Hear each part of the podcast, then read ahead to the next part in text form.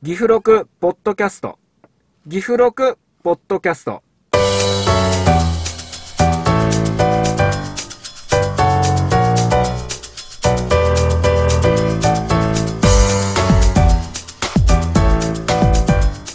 皆さんこんにちは。岐阜録ポッドキャスト第6回目の配信です。スピーカーは私市橋勝弘と脇淵です。脇淵くんはい。今回オープニングから登場していただけましたな。はいい ぎこちないよ。やもう慣れてないんでね。あそう。ええそうあのあなたにね謝らなければいけないことがそういえば一つありました。またですか？申し訳ありません。今日2回目かな？そうですね。なんなんですかね？なんですかね？前回の第ええ。5回目の初登場してくれた時にえあなたのお名前をですねものすごいも呼び捨てで呼んでしまってました。えそれは大問題ですよ。申し訳ございません。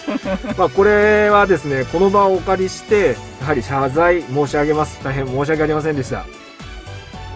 まあ今回からちゃんと丁寧にあのお名前呼ばせていただきますのでお手柔らかに一つよろしくお願いいたします。そうですね。すいませんけども私も、ええ丁寧に進めさせていただければと思いますので、はい。よろしくお願いします。わかりましたさて今回のギフロクポッドキャストは少し今までと内容異なります。アフターサービスインフォメーション特集でいこうと思います。なんでかっていうとほらほらあの脇淵くん、はいはい。前あれ参加したやつあるじゃん。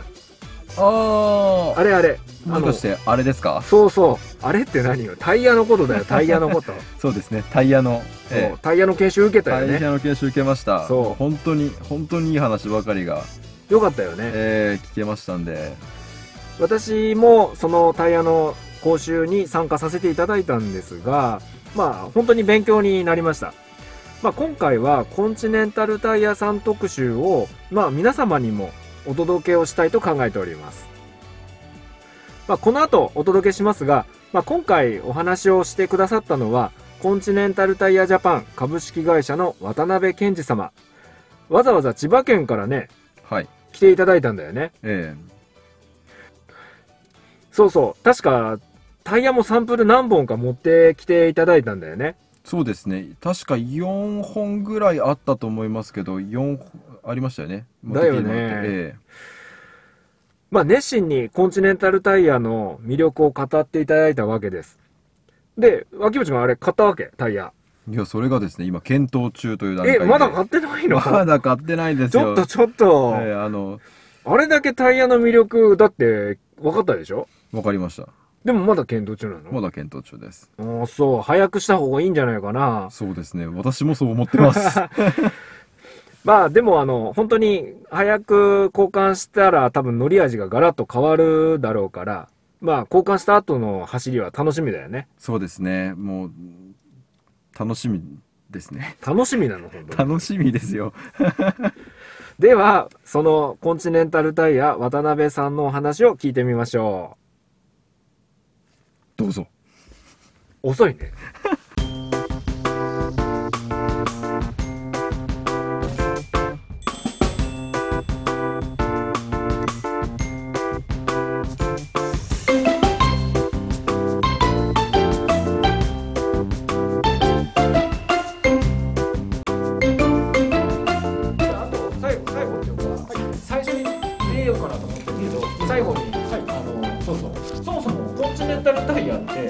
そういえばどこのタイヤだったんでしたっけ？ドイツです。あドイツ自動車大国、ねドイツで生まれてます。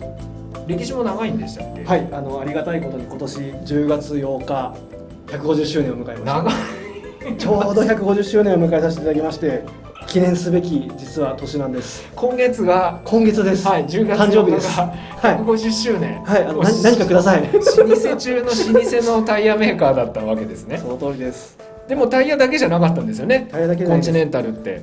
もういいこと聞いていただきますありがとうございます。我々こちらあの歴史を紐解いた冊子になるんですけども1990年ここからですね時代に先駆けたあの自動車安全運転などのですねシステムの方に力を入れ始めました。1990年代から、はいはいはい。そこここの前までは基本タイヤだけオンリーです。ずーっとやってますそうなんですね。この時代から急に急変してます我々の会社っていうのは。この辺じゃあじゃあ例えば ABS の例えば ECU とかあでも ABS はでもそうです ABS ABS とかあの、はい。ブレーキのね多分横滑り防止装置とか。ESP とかはいやってます。ESP の辺そうですよね、あのなんでかといえばそもそももともとですねこの1990年代には ABS が発明されたんですよアメリカでアルフレッド・テーベスっていう会社が初めて作ってそれをきっかけにアメリカでの交通事故って激減したんですね。ただ ABS の機構としては自動的にブレーキをかけたりリリースしたりしてくれるっていうのをやってくれるのが ABS です。そうです、ね、人ではなくて。なので、はい。今までは急ブレーキにバーンって踏むとタイヤタイヤが完全にロックしちゃうんで。でもう車がもう右往左往するんですね、はいはい。それをリリースしてくれることで、ええ。運転手がコントロールできるようになったんですね。そうですね。で回避できると。はい。で劇的に事故が減りました。ただそのギュッと踏んでリリースリリースってことを自動的にやる代わりにもっと止まるタイヤを作ってくれって言われたんですよ。そのキュッと止まった瞬間リリースされるんですから結局本当にロックしてるのって一瞬のことなんですね。その間にもちゃんと車のスピードを落としてくれっていうのをタイヤメーカーからあ車メーカーから散々言われまして。で当時この100 1998年か2000年ぐらいの間に我々はアルフレッド・テーベスという会社を買収しました。はい。はい、買収したことによって、えー我々が得たのはその、えー ABS の知識ですね。うん。それまでは全く分からなかったんで。でそれをもとに生まれたのがスポーツコンタクト2っていうタイヤなんですよ。あへえこれ面白いお話ですけど当時2002年ぐらいだったかな出たのがですね2000年から2002年ぐらいの間に確かスポーツコンタクト2出たんですけど日本に持ってきた時そのタイヤを横浜さんが、えー代理店されてたんですけども最初言われたのはもう縦溝、えーとスポーツコンタクト2なんでも写真がですねあんまないんですけど、えー。要はイメージこんな感じですね。うですね。縦溝ズドーンな感はいじなんですよ、そうそうそう。もともとインパクトは縦溝が強いですよね。ええでも当時のタイヤって縦溝ズドーンって古いと言われててはいはいはい。横にもっといっぱいいろんなサイプが入ってなんぼみたいな、はいはいはい。かっこいいってそうだったんですよ。なんで入ってきた時にはこんなダサいタイヤ売れないよって言われたんです。ただ ABS はそれ以上にもうね津波のようにドワーッと全ての車に行くんじゃないかぐらいの勢いで普及しました。その時に一番効くタイヤのトレッドパターンこれだってことを我々はもうとっくに分かってたんで作っ初めて作ったのが ABS 専用タイヤってこれなんですよ。うんうん。今では横浜アドバンみんなポテンザ BS みんなスポーツ製のタイヤこれです。縦溝ズドンです。要は皆さん分かったんですよ。あこれ効くんだわと。当時はカッパルこんなん売れるかって言われましたけど売れるんです結局 ABS に効果が高く発揮しようと思うとタイヤとしてはこのパターンタイヤ縦のタイヤのパターンが最適だったっていうのを、まあ早くから研究して要はそのアルフレッド・テーベスを買った時にあこれだってことを見つけたんですよ。それまではタイヤだけで作ってるメーカーさんたちってそんなシステムとか効き具合とか分かりようがないじゃないですか、データないですから、はい。はい、はい。それを全部自分たちの中で得て、ええ一からタイヤを作ったのがスポーツコンタクト2うー。んそれが ABS タイヤ ABS 向けタイヤの先駆けです。世の中の。確かにどのタイヤの製品見てもねコンチネンタル様のって特徴的には縦のラインが深いっていうのは印象的に強いですよね。これハンドリングにもすっごく効くんです。すごいハンドリングラあができるタイヤのそのパターンなんです。なるほど。ブレーキ制動力もありますしハンドリングもいいとじゃああまり今認知度としては広まってないかもしれないけど世界的には老舗の老舗の。ドイツのタイヤのメーカーだっていうことですよね。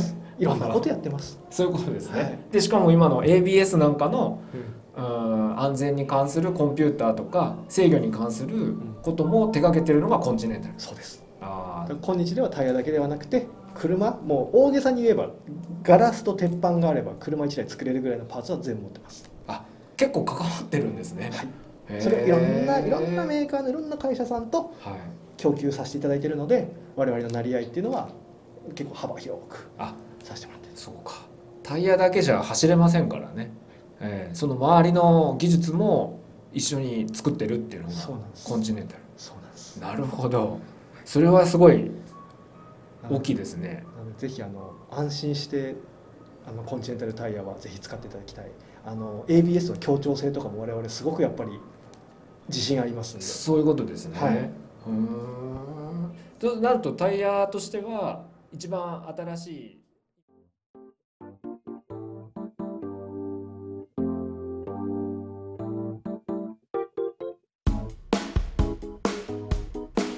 とということで渡辺さんのお話を前半お聞きいただきましたが皆さんいかがだったでしょうか？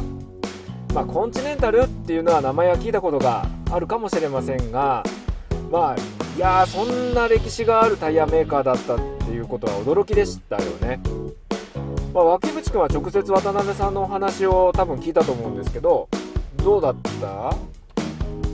タイヤのイメージってこう国産のタイヤのイメージをこう強く持ってたんですけどうん。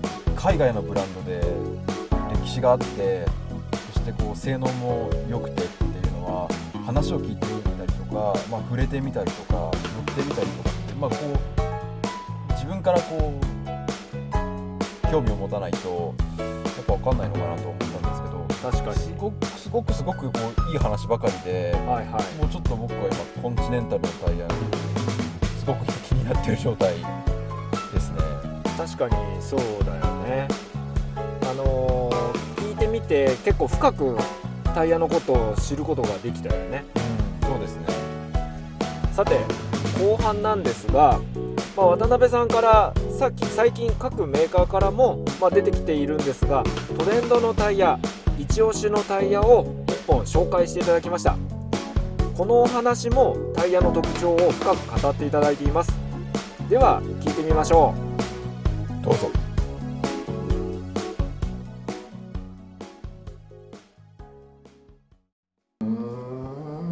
となるとタイヤとしては一番新しい今売られているタイヤでなんか渡辺さんがおすすめみたいなタイヤがあるとしたらどの辺ねですかね？あのまあ真っ先に今ついていらっしゃるようなあの新車でついているタイヤ。これはもうカーメーカーさんとタイヤメーカーがまあ、本当もう何年もかけて一緒に作っているタイヤなのでぜひそれを継続して使っていただくことにも本当越したことはないというかもう車のためといったらあれですけども使っていただきたいんですけどもただじゃあそれをちょっと抜きにしてええ。じゃあうち他にもタイヤありますからそれをご案内させていただくとするとおおいいですね。そのはい、その中で言えば、はい。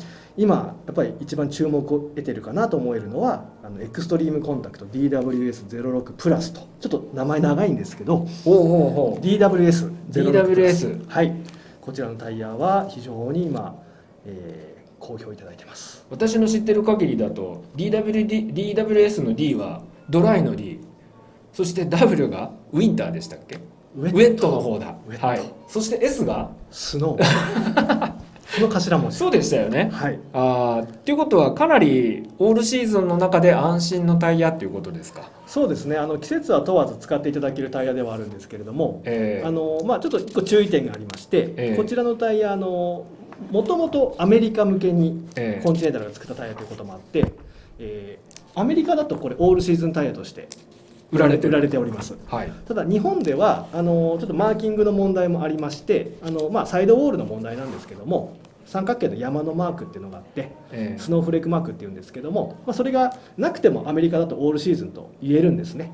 それが日本だとちょっとないとあの、まあ、検査を受けた時とかに、えー高速道路の吹雪いた時とか、はい。まあ本来吹雪いた時にオえ。えールシーズンタイヤで吹雪いた雪道行くなんてことはもう危ないんで。なかなかね。うん、なかなはかやめていただきたいと思いますが、そういう時に仮にダメだよって言われた時があるので我々はこれあくまでサマータイヤとして販売させてもらってます。ただスノー性能は十二分に持ってる持ってのでるっていう。あの街中で乗られて急な雪とかはい。ちょっとそのワンシーズンちょっとしか降らないよっていうエリアであれば、えー全く問題なく使ってもらって大丈夫なタイヤです。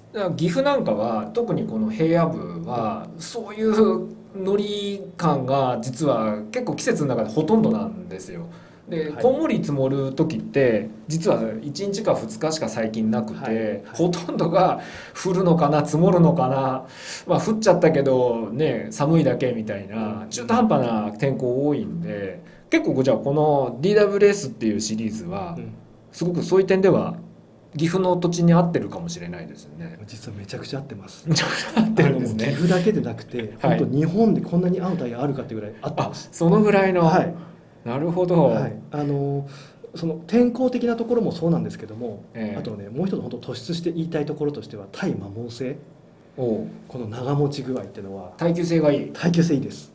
へえ結構結局高速道路で、ね、移動するお客様って多いんで、まあ、そういう点であんまり早く減っちゃうっていうのはね、うん、そうなんです。性能は高いけどあんまり経済性良くないっていうのは、えーなんでその点はすごいいいかもしれないですよね。あのねやっぱりまあご存知のスタッドレスタイヤとかあの辺でサマーの道をまああの乾燥路走っちゃったりするとドライローメン走ったりするともうすぐ山なくなっちゃいますけども、ええ。これもともとサマータイヤとして作られているものですしなのでウエット雨にも強いでさらに、まあ、強いというか雨にもしっかり対応しますしでええ。雪にもベジャ雪にも走れる。うんうんうんでその中でアメリカでは実はこれ8万キロ保証っていうのをつけて売ってるようなタイヤなんですね、はいはい。アメリカっていう土地柄はやっぱ長い距離を走られるのですぐに減るタイヤなんかいらないって言われてるんです。大陸の中移動するイメージですもんね。おっしゃる通りですでただ日本の場合信号機多いのでここはまあストップゴーが多いということでタイヤに対するまあ負荷は高いですから、まあ、我々日本でこれを8万キロ保証ってことは一切言わないんですけどもただええ同じタイヤを日本に入れてきております。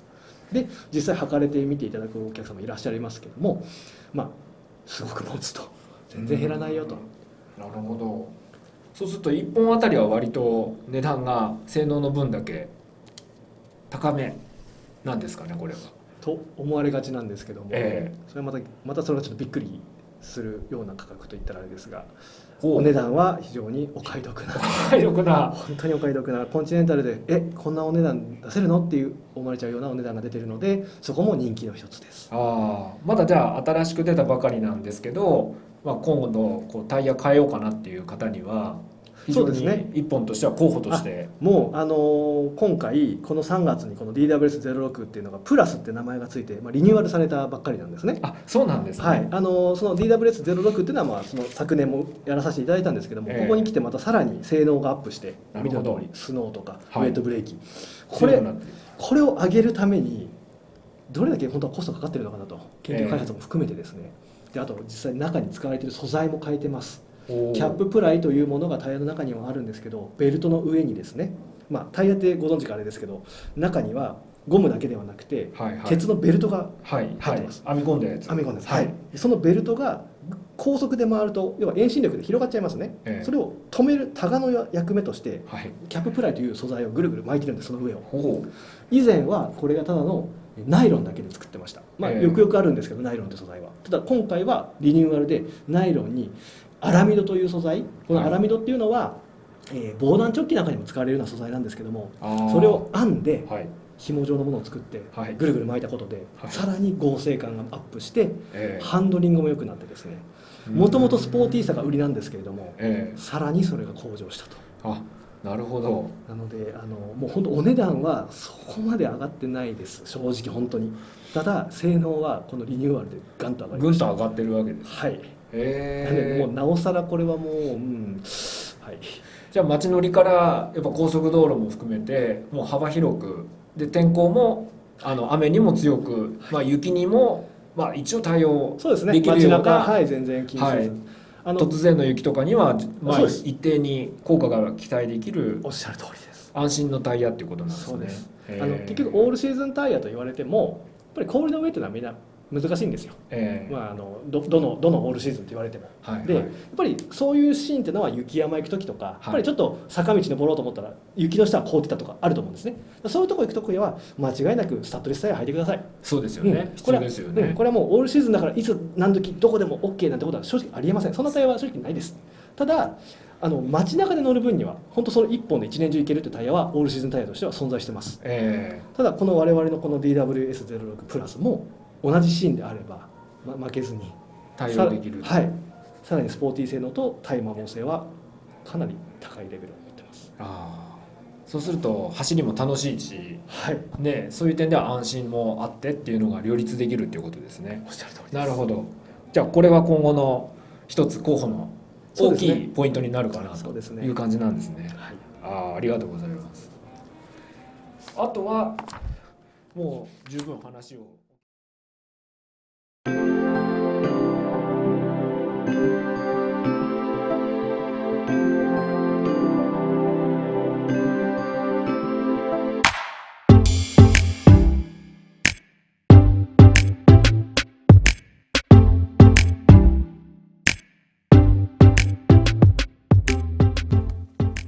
いかがでしたか？今回の岐阜録ポッドキャスト。